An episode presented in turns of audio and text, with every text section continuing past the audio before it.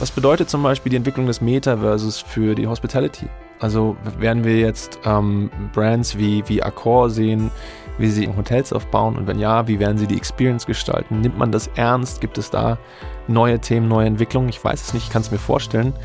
Ähm, es ist auf jeden Fall wahnsinnig spannend und ich glaube, dass, dass über, über den Weg der Kollaboration und über das, über das sozusagen, über den Tellerrand hinausschauen, mit, mit wem man zusammenarbeiten könnte, was man entwickeln könnte, dass sich noch völlig neue Ideen daraus ergeben können.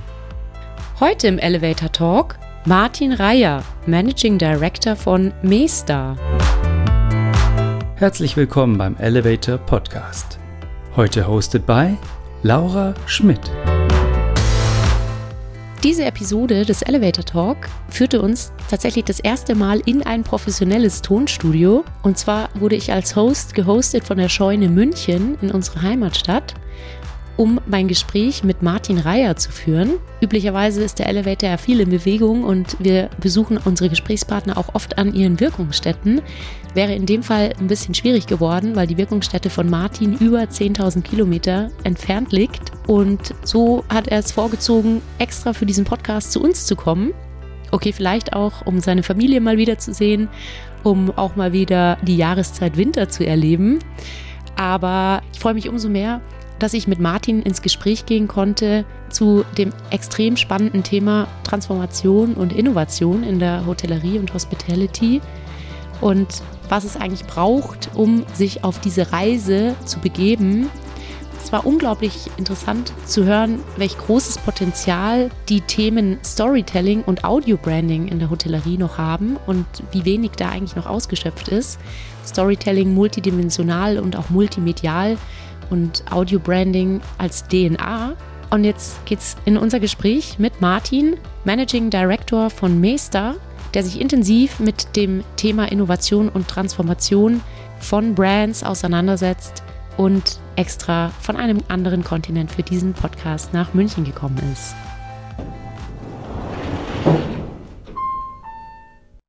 Lieber Martin, Servus hier in München. Wie würdest du denn in deiner aktuellen Heimatstadt zur Begrüßung antworten?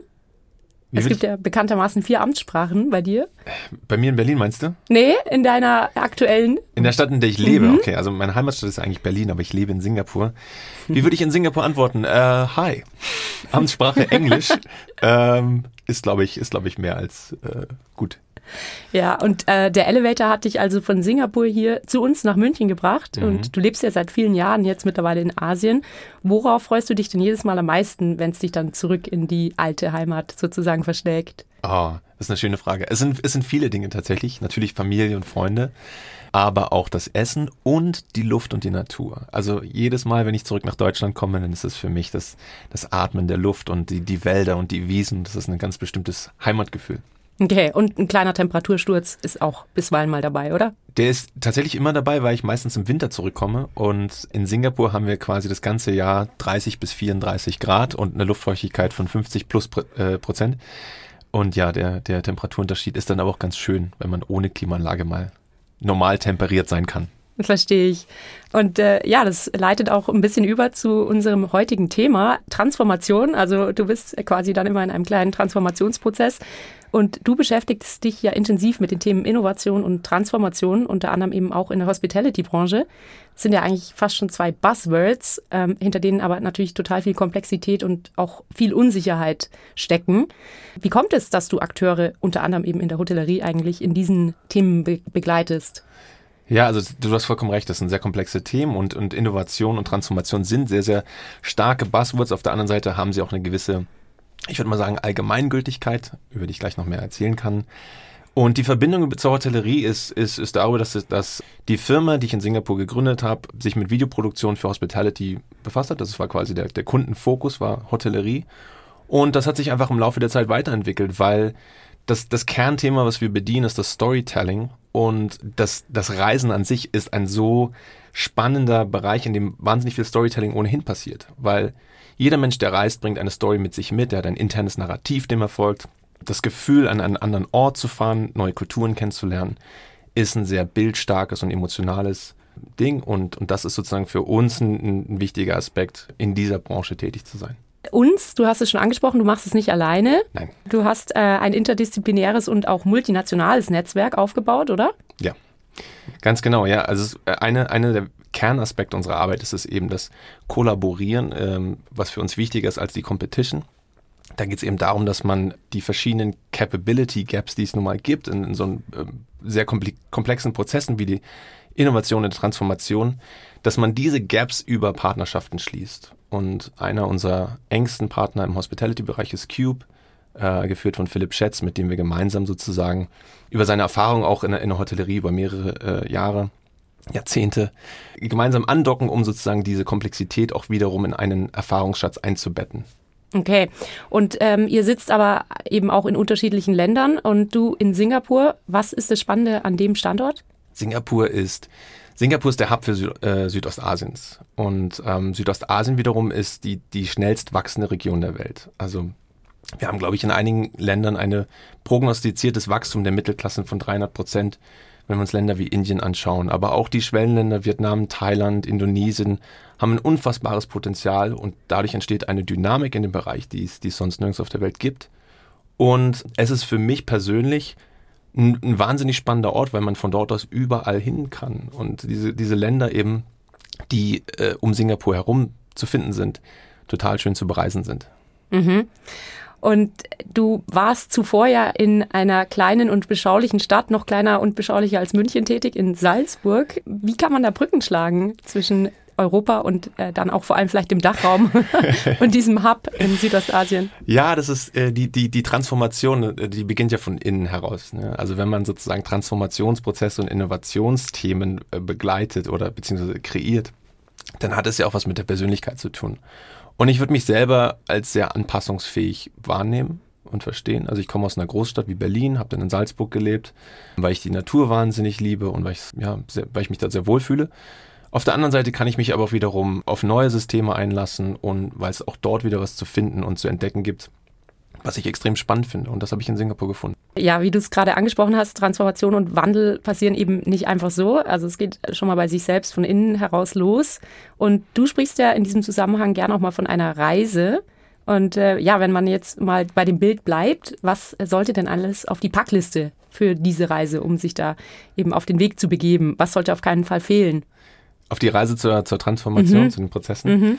Also das, das, das Erste, was sozusagen für uns ein wichtiger, eine wichtige Rolle spielt, ist das systemische Denken. Also es fängt mit, mit dem Gedanken an. Und ähnlich ist es auch bei einer Reise, wenn ich mich nicht auf eine Kultur einstelle oder wenn meine Einstellung nicht passt zu der Kultur in, in, von dem Land, in, in das ich reisen möchte, dann wird es keine gute Reise werden. Ja, also wenn sozusagen ich nach Ägypten fliegen will und meine Einstellung ist, dass, dass es da irgendwie, keine Ahnung, mir nicht gefällt oder gefallen würde, dann, dann wird es wahrscheinlich nicht funktionieren.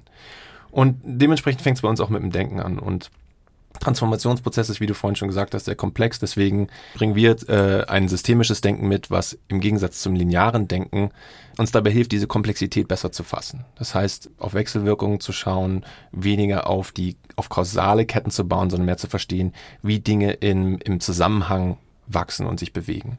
Das zweite, was, was, was bei der Reise wichtig ist, ist das Storytelling. Ähnlich wie auch beim Reisen im privaten Bereich hat man sozusagen ein, ein internes Narrativ, ohne dass man sich nirgends hinbewegen würde. Also wir, wir folgen alle einem Narrativ und das Storytelling ist sozusagen ein ganz natürlicher Prozess, ob man sich dem bewusst ist oder nicht.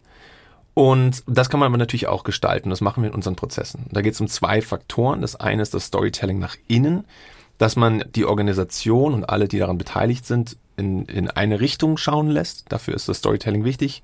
Und das zweite ist, dass der das externe Storytelling, was die, die Kunden und die, die, die Audiences da draußen sozusagen durch den Transformationsprozess in der Kredibilität sozusagen mit begleitet. Also damit bleibt auch eine Organisation äh, credible, wie das Apple zum Beispiel seit Jahren macht. Wenn jetzt Apple ein, ein Auto auf den Markt bringt, dann ist das glaubwürdig, weil sie das Storytelling nach außen konsequent und, und konstant durchziehen. Und dann gibt's noch andere Dinge, die ich auf die Reise mitnehme. Und das ist äh, die Co-Creation. Also Rom wurde nicht an einem Tag gebaut und auch nicht von einer Person. Und das ist bei uns auch nicht anders. Also auch da arbeiten wir mit Partnern im Netzwerk zusammen, um gemeinsam Ideen zu entwickeln. Dann ist es das äh, die Agile Iteration. Ich habe jetzt kein besseres deutsches Wort dafür, keine Übersetzung. Aber da geht es eben auch im, im Zusammenhang mit dem systemischen Denken darum, dass man nicht davon ausgeht, dass die eine Idee oder ein Konzept beim ersten Entwurf gleich perfekt ist, sondern dass man es über einen gewissen Zeitraum weiterentwickelt. Ein gutes Beispiel dafür ist zum Beispiel das Auto an sich. Ähm, wir fahren seit, keine Ahnung, 130 Jahren mit dem Auto und im Prinzip hat es nach wie vor vier Räder und zwei Scheinwerfer und ein Lenkrad. Aber wie es sich aussieht, hat sich einfach immer weiterentwickelt durch diese Iterationen. Und, und das ist, glaube ich, dann ein ganz gutes Beispiel. Ja, oder auch sogar das Übernachtungserlebnis. Ja. Also wir übernachten auch seit hunderten Jahren natürlich. Und das Grundthema hat sich ja nicht geändert. Ist immer die Übernachtung und Verpflegung, aber auch das hat sich natürlich stark ja, gewandelt. Ja. Komplett, ja, die ganze Experience, weil natürlich auch immer neue Fragestellungen hinzukommen und man merkt, ah, okay, hier könnte man was besser machen. Und dann traut sich einer und macht es besser und dann folgen wiederum andere und bauen aufeinander auf. In der Musik ist das auch nicht anders. Keine Rock wäre nicht entstanden ohne Blues, Blues wäre nicht entstanden ohne Jazz und so weiter und so fort. Mhm. Und dann gibt es natürlich die, die, die weiteren Partnerschaften, zum, zum einen die Knowledge Partners, die ich auf die Reise mitnehme, um bei der Analogie zu bleiben, mhm. und, und, die Technology Partners. Weil es auch hier natürlich darum geht, ähm, Expertenwissen und Expertenansichten mit reinzubringen. Die muss man nicht unbedingt selber haben. Man kann es auch gar nicht selber haben. Weil ich glaube, dass wir in eine, in, ein, in eine Zeit gehen, in der es um viel, äh, das ist immer schön, Cross-Functional Collaboration geht. Noch ein weiteres Buzzword mit Das heißt, auch da muss man schauen, wie kann man diese, diese, diese Knowledge Gaps schließen.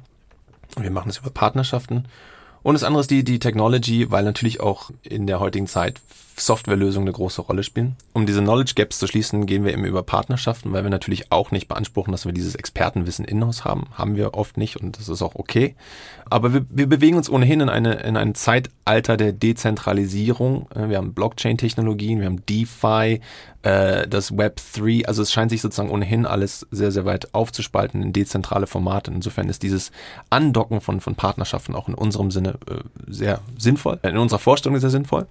Und das andere sind die, sind die Technology Partners, weil natürlich diese Lösungen heutzutage auch oft eine, eine Software oder eine, eine technologische, äh, ein technologisches Mittel oder Tool verlangen, um diese Prozesse steuern zu können. Und da haben wir eben auch Partnerschaften, um nicht nur dafür zu sorgen, dass die richtige Technik an, an, an den Kunden rankommt, sondern auch zum richtigen Zeitpunkt. Weil äh, Technologien sind sehr kostspielig und oft ist es eine sehr risikobehaftete Investition. Und da durch die Partnerschaften können wir eben dafür sorgen, dass, dass bestimmte Skalierung einer Lösung zum richtigen Zeitpunkt äh, eingesetzt werden. Das klingt jetzt natürlich super logisch, aber wie finde ich denn genau diese Partner auch in der heutigen Zeit, in der natürlich eben auch alles super global ist, aber andererseits, ähm, wenn ich jetzt mal an einen Privathotelier in einer Feriendestination denke, wie soll denn der jetzt den, den global agierenden Partner im Technology-Bereich finden, der genau zu seinen Problemstellungen passt? Ist schwer, ja, ganz klar. Also vor allem auch den, also den Partner an sich zu finden, ist vielleicht nicht die Challenge, das den richtigen Partner zu finden, wie es in allen anderen Lebensbereichen auch so ist. Mhm. Ich würde sagen, dass das es beginnt mit der Vision und die Partnerschaften, so war es zumindest bei uns der Fall, die fügen sich oft fast. Ja? Also man kann es gar nicht so genau nachvollziehen, wie sich bestimmte Partnerschaften dann erschlossen haben. Natürlich kann man es im Nachhinein nachvollziehen, sagen, ja, das war, weil wir da auf eine Konferenz gegangen sind, die dieses Thema beleuchtet hat und wir ein Gespräch gefunden hat, äh, ins Gespräch gekommen sind und gemerkt haben, wir haben da Überschneidungen und gleiche Interessen. Natürlich forciert man das dann über solche Kanäle und, und Aktivitäten. Auf der anderen Seite würde ich sagen, dass das Entscheidende die, die Vision ist und die kann sich nur aus dem Learning ableiten. Also wenn ich in, in deinem Beispiel sozusagen in einem bestimmten Bereich unterwegs bin, dann glaube ich, ist es wichtig, zuerst mal das Learning und die Observation stattfinden zu lassen und zu schauen, wo geht die Dynamik hin, was passiert hier eigentlich gerade, inwiefern ist denn das, was dort in einer anderen Industrie als, als neue Entwicklung stattfindet, inwiefern hat das einen Einfluss auf meinen Bereich, obwohl die erstmal nichts miteinander zu tun zu haben scheinen und dann wiederum eine Vision für sich abzuleiten. Und das muss keine klare Zielsetzung immer sein. Manche Leute mögen es, sich klare Ziele zu setzen, andere arbeiten eher mit Moodboards und mit Bildern. Was auch immer es ist, es ist eine Vision. Und an die geknüpft, glaube ich, kann man dann Partnerschaften finden, weil man weiß, okay, ich brauche jemanden, der das auf die Beine stellen kann und dem ich auch vertrauen kann. Mhm. Und dann helfen natürlich Systeme wie soziale Netzwerke. Absolut. Ob beruflich oder privat. Klar. Ähm, ja. Und das geht ja meistens auch schneller, als man denkt. Das ist erstaunlich. Dann hat man das Gefühl, ach, wie, das war jetzt immer wieder ein Zufall, ja. Aber es sind oft glaube ich, nicht so die Zufälle, sondern es hat was mit der Aufmerksamkeit zu tun. Okay, ähm, jetzt nochmal kurz zusammengefasst, Martin. Äh, also um auf die Reise zu gehen, es braucht systemisches Denken, Storytelling, das Thema Co-Creation. Was hatten wir noch? Agile Iteration. Ja, genau. Mhm. Und Partner. Und wir hatten die Knowledge und die Technology Partners, genau. Die nehme ich mit auf die Reise. Mhm. Sehr gut. Und ähm, Um weiterhin bei diesem Bild zu bleiben, äh, meistens äh, macht man ja irgendwie Zwischenstops, vor allem wenn es lange Reisen sind. Was sind denn da so Zwischenstops auf so einer Transformations- oder Innovationsreise? Hm. Das erste, im Prinzip das, was ich eben schon gesagt habe, damit beginnt der Prozess. Das beginnt mit der Beobachtung. Und dabei geht es eben auch um ein sehr bewusstes Beobachten und das Studieren und das Lernen. Und das ist für uns zum Beispiel immer ein Prozess äh, des Musterunterbrechens. Bedeutet also, wie kann man die, die festgefahrenen Muster, in denen man sich ja nun mal bewegt, auch in seinem eigenen Tun, wie kann man da ganz bewusste äh, Kontrapunkte setzen, um auf neue Ideen zu kommen? Und das kann man mit Kreativtechniken machen, da gibt es verschiedene Möglichkeiten. Wir haben zum Beispiel Design Thinking Expertise, mit der man da ganz bewusst an solche, ja, wie soll man sagen, Coaching-Mechanismen oder, oder solche Gedanken sozusagen äh, aufbrechen kann. Das zweite ist die Vision, wie ich es auch eben schon gesagt habe. Was, was sich sozusagen daraus erschließt, ist dann ein, ein Bild, was man erreichen möchte. Und das ist sozusagen für mich der zweite Zwischenstopp in, in dem, was du genannt hast. Mit der Vision hat man dann die Partnerschaften, baut man sich die Partnerschaften auf und die Ressourcen, die es braucht, um das Ziel umzusetzen. Ist natürlich nicht, da geht es nicht nur um Partnerschaften, es geht auch um monetäre Ressourcen und, und andere Dinge. Äh, der nächste Zwischenstopp ist, ist die Creation. Also da würde es dann einfach darum gehen, konkret Ideen zu entwickeln. Und das müssen keine fertigen Konzepte sein. Das ist ein ganz wichtiger Unterschied im, im Sinne des systemischen Denkens und des, der Design Thinking Arbeit, die wir, die wir machen, dass es nicht da, darum geht, sofort ein fertiges Konzept zu entwickeln, was zur Kritik bereitsteht, sondern erstmal einen möglichst breiten Fächer aufzuklappen, um die Möglichkeiten, diese Opportunity Areas erstmal zu entdecken. Das ist ein kreativer Prozess und da kann man eben auch über die Co-Creation andere Partner mit reinholen, ganz bewusst gemeinsam brainstormen. Und das passieren sehr, sehr spannende Dinge. Wenn man sich zum Beispiel Sustainability Partners zu einem Brainstorm dazu holt, kommt man auf andere Ideen, als wenn man mit einem äh, Partner aus der Automobilbranche zusammen brainstormt. Das schließt sich jetzt natürlich nicht aus, aber ich will nur ein Beispiel geben, was das sozusagen für einen Effekt auch auf die Gruppendynamik in der Creation hat. Der nächste Prozess ist, ist die Verfeinerung des Ganzen. Da geht es dann sozusagen in die Agile Iteration, was ich eben schon gesagt habe. Das ist der nächste Zwischenstopp, diese Dinge weiterzuentwickeln und zu verstehen, welche von den Konzepten oder von den Ideen Potenzial haben, um diese dann in Konzepte zu entwickeln. Und wenn man dann Konzepte hat, von denen man glaubt, dass sie Potenzial haben, an den Markt gebracht zu werden, dann geht es in die letzte in den letzten Zwischenstopp sozusagen in das Prototypisieren. Und damit meine ich ganz bewusst nicht nur das, das, das, Proto, das Prototypisieren. Ist das ein Wort? Sagt man das so? Ja, jetzt sagt man es so. Du erlaubst Seit das, heute. Oder? Du erlaubst mhm. das, okay. Das Prototypisieren äh, von Produkten, sondern natürlich auch von allen möglichen anderen Formen. Also wir kommen ja eben aus dem, oder ich komme aus dem, aus dem Content-Bereich und, und ein Storyboard zum Beispiel oder ein Moodboard sind klassische Prototypen im Filmbereich. Man kann aber auch ähm, Service-Themen prototypisieren, mhm. zum Beispiel durch, durch Rollenspiele und, und Dinge, die man einfach nutzen kann, um, um diese Konzepte auszuprobieren, Daten zu sammeln, wiederum zu verfeinern, bevor man sie dann in die finale Abnahme schickt. Und gibt es Cases ähm, aus der Hospitality, die du vielleicht schon begleitet hast oder die du zumindest kennst, die das sehr, sehr schön irgendwie veranschaulichen? Ja, natürlich gibt es Innovationen in Hospitality, ganz, ganz klar. Also das erste Beispiel, was mir dabei in, in Sinn kommt, ist Airbnb, die im Prinzip ein völlig neues Konzept in die Hospitality gebracht haben. Und natürlich auch ein umstrittenes Konzept. Das war ja auch nicht von vornherein sofort akzeptiert und hat auch von vielen äh, Seiten, glaube ich, an Nasenrümpfen bekommen. Aber der Erfolg hat Airbnb ganz deutlich recht gegeben. Und wenn man überlegt, was das Businessmodell eigentlich auszeichnet, dass es rein um die Experience geht und keine Produkte in dem Sinne existieren, sondern eine, ein Matchmaking zwischen Buyer und Seller vereinfacht gesagt, ist, dann ist das schon beeindruckend, was, was da auf dem Markt auch ähm, an Veränderungen passieren kann. Mhm. Jetzt das Thema Experience. Dazu passt eigentlich ganz gut eine These von dir. Millennials don't want to be informed, we want to be inspired, die du mal auf einem Vortrag ähm, verlauten hast lassen. Ja. Was ist jetzt deine Frage dazu? Die Frage ist, ähm, wie, wie machst du das? Wie, wie inspirieren wir denn unsere Generation? Ist es Storytelling und wie sieht Storytelling aus? Das ist, kann ja auch nicht nur eindimensional sein, muss ja multimedial sein, schätze ich mal.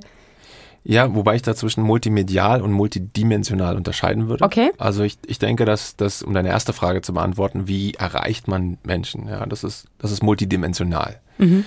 Äh, das passiert natürlich auf verschiedenen Kanälen und damit ist es auch multimedial, aber da geht es dann eher um taktische Umsetzung eines, eines Narrativs. Robert Greene hat mal so schön gesagt, People don't act unless compelled to. Und was es sozusagen bedeutet, auf, und das ist nicht nur für, das nicht nur für Millennials war, das ist auch für andere Menschen war, für uns alle ist es wahr, aber dass wir sozusagen ein, ein, ein Narrativ brauchen, um überhaupt irgendwas zu tun. Und ähm, die Frage ist sozusagen nicht, äh, nicht, ob es so ist, für mich jedenfalls nicht, sondern wie man es, wie man diese Menschen erreicht. die Antwort äh, darauf ist, dass man, dass man die Bedürfnisse versteht. Also welche Bedürfnisse finden statt und wiefern werden die wahrgenommen, auch vom Markt, wiefern gibt es da Lösungen, die diese Bedürfnisse aufgreifen und wo entstehen Lücken, wo fehlt einfach was. Und vielleicht ist es auch ein, ein, bei mir mittlerweile ein intuitives Thema, aber wenn ich merke, dass eine Brand ein, ein sehr flaches Storytelling hat, dann ist relativ schnell klar, dass die Verbindung zu den, zu dem, zum Customer nicht besonders stark sein kann, weil es über das Produkt oft nicht funktioniert. Das Produkt alleine nicht. Weil ich davon ausgehe, oder, oder man, wie gesagt, die Menschen folgen einem inneren Narrativ und die Frage ist, ob das Narrativ einer Brand daran andockt. Versteht, versteht diese Brand, was, was mir wichtig ist. Und da kann man einfach Stories erzählen. Es können dann auch verschiedene, verschiedene Auswirkungen haben. Verschiedene Charaktere können daran stattfinden, verschiedene Bilder können daran, daran stattfinden. Aber was wichtig ist, dass die Bedürfnisse angespro angesprochen werden. Mhm. Ja, das geht ja äh, immer wieder auf Maslow und seine Bedürfnispyramide zurück. So blöd man das auch während des Studiums oder so immer findet, aber man kann es immer wieder anwenden. Ja. Und ähm, gibt es Branchen, in denen du sagst, ja, also die machen das richtig gut, das Thema Storytelling? Also ich meine, ich glaube, ein Beispiel, wie wir es vorher schon hatten, Apple sicherlich, aber gibt es noch andere?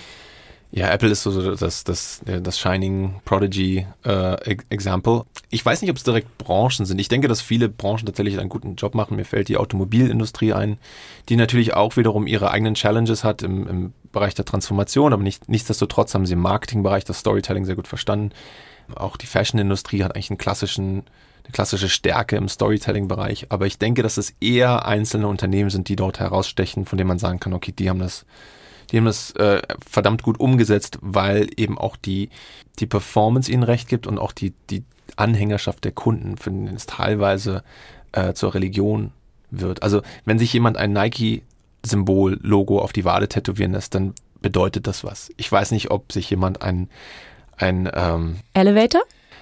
Äh, ein Elevator-Tattoo gibt es bestimmt bald, aber ähm, ich weiß jetzt nicht, inwiefern man sich vielleicht äh, ähm, Zahnpasta-Logo auf die Wade tätowiert. Mhm. Also auch da ist natürlich die Frage, inwiefern jetzt eine Zahnpasta-Company-Brand ein Storytelling braucht. Ich würde sagen, ja, braucht mhm. es. Die Frage ist, ob es bis zum Tattoo auf der Wade reicht, ist vielleicht weniger relevant. Mhm. Nee, aber sehr gute Beispiele. Und du hast ja in deiner Zeit in Salzburg für eine große äh, österreichische Brand gearbeitet, die es auch nicht schlecht macht. Die wer dir dann, war das wohl? wer war das wohl? Hat dir dann Flügel verliehen, um nach Singapur zu ja, reisen. Uh, gute Metapher, ja. Mensch. Und ähm, da hast du dich ja auch mit dem Thema Audio-Branding beschäftigt, richtig? Ja, das ist richtig. Und ähm, welches Potenzial birgt Audio-Branding für die Hospitality- oder Travel-Branche also um es kurz zu machen, Audio Branding hat ein wahnsinniges Potenzial für alle Bereiche, nicht nur für die Hospitality. Und es hängt damit zusammen, dass Sound eine andere Wirkung hat als Bild. Und für, für Bildsprache sind wir mittlerweile sehr, sehr stark sensibilisiert. Ähm, die meisten Menschen auch durch Instagram natürlich gefördert, haben einen klaren Fokus auf, auf Bildsprache. Aber Sound hat eine völlig andere Funktion, auch im Gehirn, also wie wir Sound verarbeiten, hat eine ganz andere, ganz anderes Processing. Bedeutet also, dass es viel, viel stärker noch aufs Unterbewusstsein wirkt und wir damit Gedankenstrukturen und Erinnerungsstrukturen triggern können. Und auch das ist natürlich eine Kunstform. Also es reicht nicht einfach ein, Sound-Logo zu erstellen und, oder ein Jingle, wie man das im klassischen Sinne vielleicht kennen würde, sondern was Audio-Branding meint und, und macht, ist, dass man sozusagen eine Brand komplett in der auditiven Ebene darstellt. Auch mit einer DNA, die das sozusagen, die das trägt, die das transportiert, um eine Marke an allen möglichen Touchpoints wiedererkennbar zu machen. Und natürlich ist das für Hotellerie genauso wichtig für andere Brands, weil gerade der Hotelgast hat natürlich einen besonderen Bezug, einen emotionalen Bezug zu dem Erlebnis und auch vielleicht zu der Brand. Und das sozusagen zu gestalten, ganz bewusst im auditiven Bereich auch zu verankern, halte ich für extrem wichtig. Mhm. Und gibt es da irgendwie vielleicht in Asien irgendwie schon eine weitere oder einen größeren Fortschritt als hier, würdest du sagen? Gibt es da wesentliche Unterschiede? Wesentliche Unterschiede gibt's vom Markt. Ich würde sagen, dass das in, in, den USA am meisten passiert in dem Bereich, weil das dort äh, relativ früh verstanden wurde und natürlich auch ein entsprechendes Netzwerk, eine entsprechende Industrie da ist. In Asien geht es auch langsam los. Man merkt auch da, dass da eine Bereitschaft äh, und ein Interesse und eine Neugierde besteht. Ähm, aber auch da ist sozusagen noch, noch wahnsinnig viel Potenzial für mhm. Weiterentwicklung. Aber das finde ich unheimlich spannend, weil diese Jingles, die hat ja jeder irgendwie noch im Kopf. Früher Telekom oder BMW, mhm. Äh, Freude am Fahren und so weiter mit diesen zwei Gong. Mhm. Aber da steckt wirklich natürlich viel mehr dahinter, obwohl das irgendwie das ist, was man abgespeichert hat. Aber wie ist es denn dann eine, eine Audio-DNA? Woraus besteht die denn? Aus welchen Komponenten? Naja, wenn, man's, wenn man zum Beispiel eine Filmmusik als Beispiel nimmt, dann, dann erkennt man ja auch über verschiedene Episoden oder verschiedene Parts im Film das gleiche Musikstück in verschiedenen Farben. Ja, ohne jetzt zu weit in die Musiktheorie zu gehen, aber diese Farben sind natürlich ganz bewusst gesetzt. Das sind dann, äh, das sind äh, Akkorde, Melodien und so weiter und so fort. Also bestimmte Instrumentationen, die einen Wiedererkennungswert schaffen. So kann man zum Beispiel ein musikalisches Thema, eine Melodie in einen, ich sag mal, in einen fröhlichen Kontext übersetzen und gleichzeitig in einen bedrohlichen Kontext. Ja, wenn man zum Beispiel Star Wars oder so schaut, dann, dann hat man dieses Erlebnis ganz bewusst. Und ähnlich kann man das mit einer Brand auch machen. Und da gibt es natürlich über die verschiedenen Touchpoints und über die, über die verschiedenen Märkte auch wiederum verschiedene Bedürfnisse. Nichtsdestotrotz ist es für eine Brand wichtig, dort eine gewisse Einheitlichkeit und Wiedererkennbarkeit zu, zu repräsentieren. Und das schafft eben Audio unfassbar gut, wenn man es gut macht.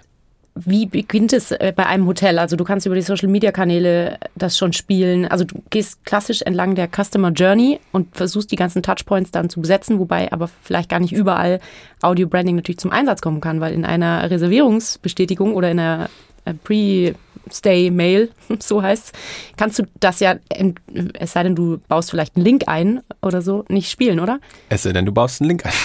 okay. Ich komme natürlich aus dem Storytelling und habe viel Musik produziert und deswegen verstehe ich das Thema gut. Mhm. Ähm, aber grundsätzlich kann man es so verstehen, dass eine Brand natürlich verschiedene Touchpoints hat. Und da kann man sich natürlich erstmal die Sales Touchpoints oder die Consumer äh, Interaction Touchpoints, oh Gott, Deutsch, ähm, sich anschauen, um zu gucken, okay, wo und wie tritt der Kunde mit unserer Marke in, in, in Verbindung und inwiefern können wir dieses Erlebnis auch vom auditiven Bereich her gestalten. Mhm. Und, und da würde ich jetzt einfach diese Möglichkeiten erstmal offen lassen und sagen, naja, vielleicht gibt es dann eben eine Möglichkeit, wie du gerade selber gesagt hast, einen Link äh, mit, mit beizufügen, um, um dieses Erlebnis eben auch mit zu transportieren. Mhm. Okay, habe ich verstanden.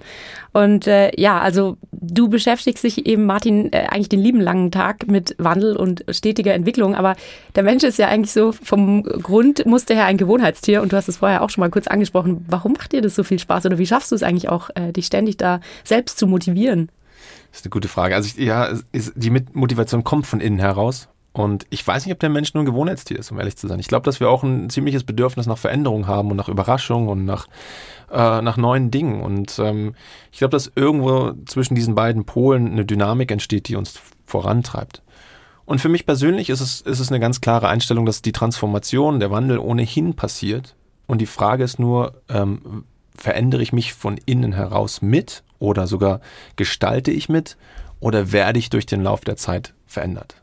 Mhm. Und, und für mich ist die erste Option die einzig machbare, weil das andere für mich mehr oder weniger bedeutet, unter die Räder zu kommen, irgendwann nicht mehr mitzukommen und das wäre fatal. Stimmt. Und jetzt wird es noch kurz ein bisschen esoterisch, Martin. Ui. Die Bedeutung des Reiher äh, als Krafttier. Ich weiß nicht, ob du dich damit schon viel beschäftigt hast. Nein, äh, dazu müssen äh, die Zuschauer, Zuhörer natürlich wissen, dass der Reiher mein La Nachname ist. genau. Ja, was kommt jetzt? Und ähm, das Krafttier Reiher ist eben ein äh, ganz besonders majestätischer Vogel. Mhm.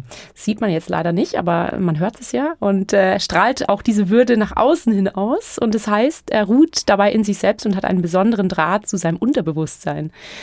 Ähm, wenn er auf der Suche nach erfrischenden Quellen ist, dann vertraut er auf seinen inneren Kompass und seine eigene Intuition. Und da ist meine Frage, Nomen ist Omen? Uch.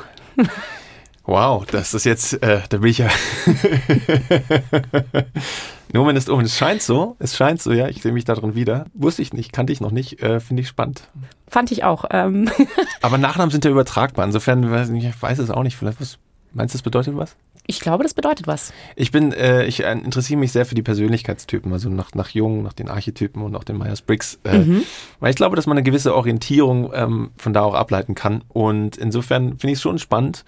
Und ich glaube auch sozusagen, dass man seine Persönlichkeit im gewissen Sinne äh, so eingrenzen und identifizieren kann. Ich glaube aber eben auch, dass ähm, man in der, immer in der Lage ist, in jedem, in jedem Bereich sich, sich zu verändern, wenn man das möchte. Und wenn man ähm, eben, wie vorhin schon gesagt, die Vision verfolgt, neue Wege zu gehen und neue Dinge zu erreichen, dann kann man diese, dieses Potenzial auch ausschöpfen. Und das wäre sozusagen mein Ansatz, egal wie man sich selber da identifiziert, ob man sich als schüchtern wahrnimmt oder als unkreativ, was ich sehr oft höre. Ich höre sehr viele Menschen sagen, ach, ich bin nicht kreativ.